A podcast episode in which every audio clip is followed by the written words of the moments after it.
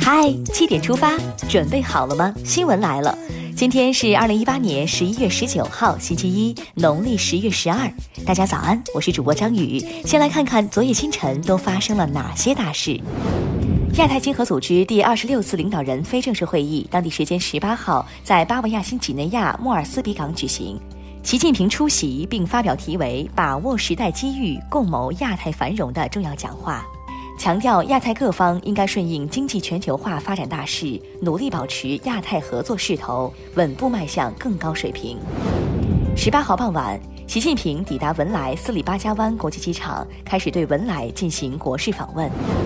美国副总统彭斯日前在亚太经合组织工商领导人峰会上称，中国对太平洋岛国援助造成受援国债务负担。外交部发言人华春莹十八号在回应中表示，中国在相互尊重、互利共赢的基础上，同世界上许多国家开展了良好合作，建议有关国家与其对别人指手画脚，还不如自己言行一致，真正做到对待大小国家一律平等。非直接身体接触猥亵也将入刑。最高人民检察院日前发布第十一批指导性案例，明确了通过网络通讯工具实施非直接身体接触的猥亵行为，与实际接触儿童身体的猥亵行为具有相同的社会危害性，可认定构成猥亵儿童罪，再为儿童撑起一把保护伞。近日，公安部办公厅、国家邮政局办公室和中国邮政集团公司联合下发通知。在全国推行邮政网点代办交管业务，预计明年六月底前就可实现在邮政网点办理补换领机动车牌证、补换领驾驶证、自助处理交通违法等二十五项业务。商务部原副部长魏建国近日表示，考虑到外贸企业还在抢出口，以及官方不断出台政策推进贸易自由化等因素，今年中国蝉联世界货物贸易第一大国问题不大。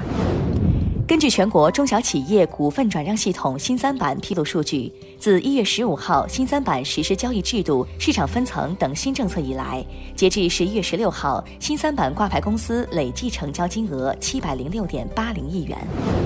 十八号，我国八纵八横高铁网中最北一横的重要组成部分哈姆高铁正式进入运行试验阶段，预计年末开通运营，打通高铁网，让感情再近一点。下面来关注总台独家内容。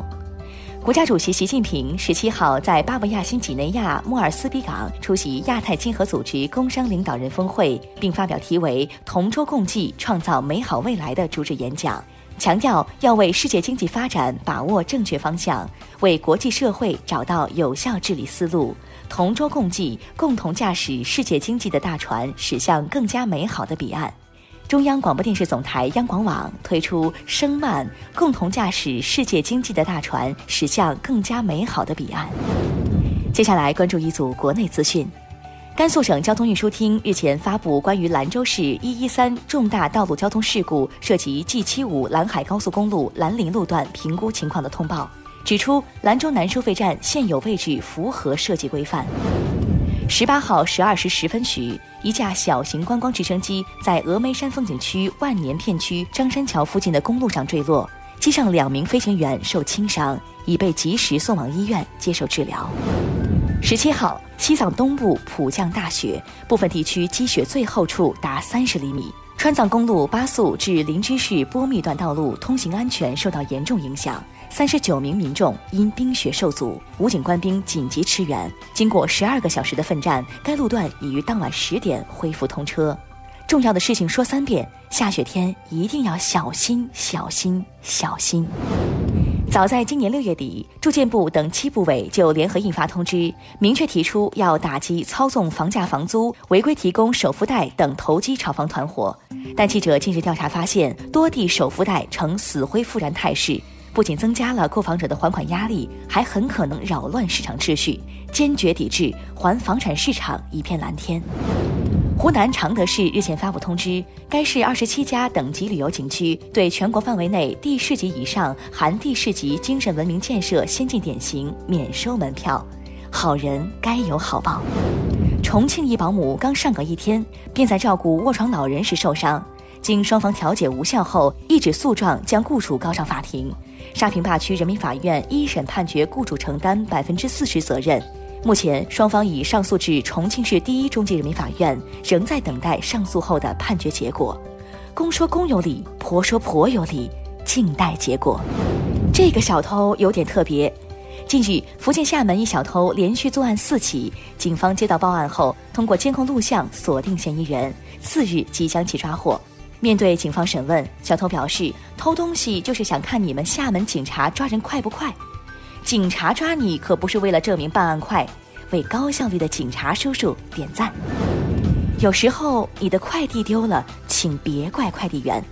近日，上海一快递员冒雨送快递，一车快递被偷得所剩无几，在雨中暴哭二十多分钟，引起广泛关注。当地派出所表示，快递员报警时说公司可能将损失算在他身上。截至目前，快递仍未找回。勿以恶小而为之，不是自己的不能拿，他就做到了。浙江桐乡蒲院镇的包丽华夫妻经营了一家彩票店。近日，包大姐兑票时发现一张彩票中了三十七万元，便想尽办法联系失主。几天之后，失主才赶到店里拿到这张中奖的彩票。包大姐说：“不是自己的不能拿，才能睡个踏实觉。君子无关学历，无关职业，无关出身。”看完身边事，让我们把目光转向国际。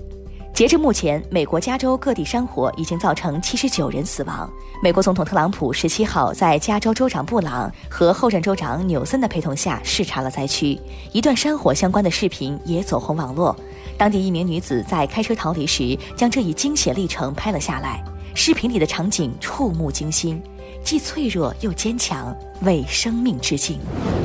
据外媒报道，中美洲移民车队逼近美墨边界。美国总统特朗普十七号为争议性派军部署边界辩护，并且说，只要有需要，军队会一直留在那里。伊朗议长拉里贾尼十七号会见了到访的伊拉克新任总统巴尔哈姆·萨利赫。在会见中，拉里贾尼表示，伊朗和伊拉克两国存在天然联系，那些试图离间两国关系的企图必将失败。此外，他表示，伊朗企业愿意参与伊拉克重建工作。真壮真亚。他们这样进行交通安全教育。据报道，在日本，不少中小学生在进行交通安全教育时，会请来专业的特技演员，力求真实的还原车祸场景，给学生们敲响警钟。这是纸上得来终觉浅。一位日本网友近日称，自己坐飞机时遇到一名乘客要求更换到靠窗座位，乘务员答应尽量满足后，很快将一张纸贴在该男乘客座位旁的墙上。纸上画有一扇窗户、蓝天白云和海洋，生活中真是处处充满小惊喜。接下来是今天的每日一席话：明镜所以照形，古事所以知今。国家主席习近平十七号在巴布亚新几内亚莫尔斯比港出席亚太经合组织工商领导人峰会，并发表题为“同舟共济，创造美好未来”的主旨演讲。就世界经济发展和全球治理提出了新的主张。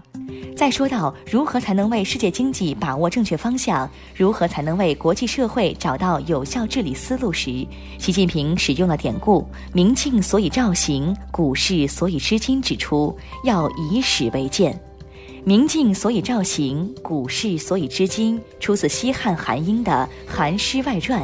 原文是“夫明镜所以照形，往古所以知今”，意思是照镜子可以让我们知道自己的美丑，看过去的事情可以让我们知道今天的对错。最后进入今天的每日话题：山东一酒店让保洁员配记录仪，清洁过程全记录。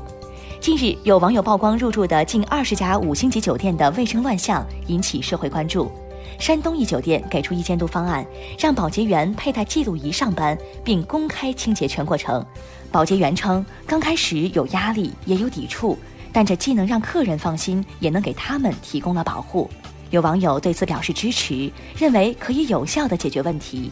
但也有网友表示，这不仅增加了经济成本，也增加了保洁员的劳动负担，不能根本上解决问题。对此你怎么看？你觉得怎样才能根本上解决这个问题呢？欢迎留言分享。好了，今天的七点出发就到这里，更多精彩内容请关注央广新闻微信公众号，咱们明天再见。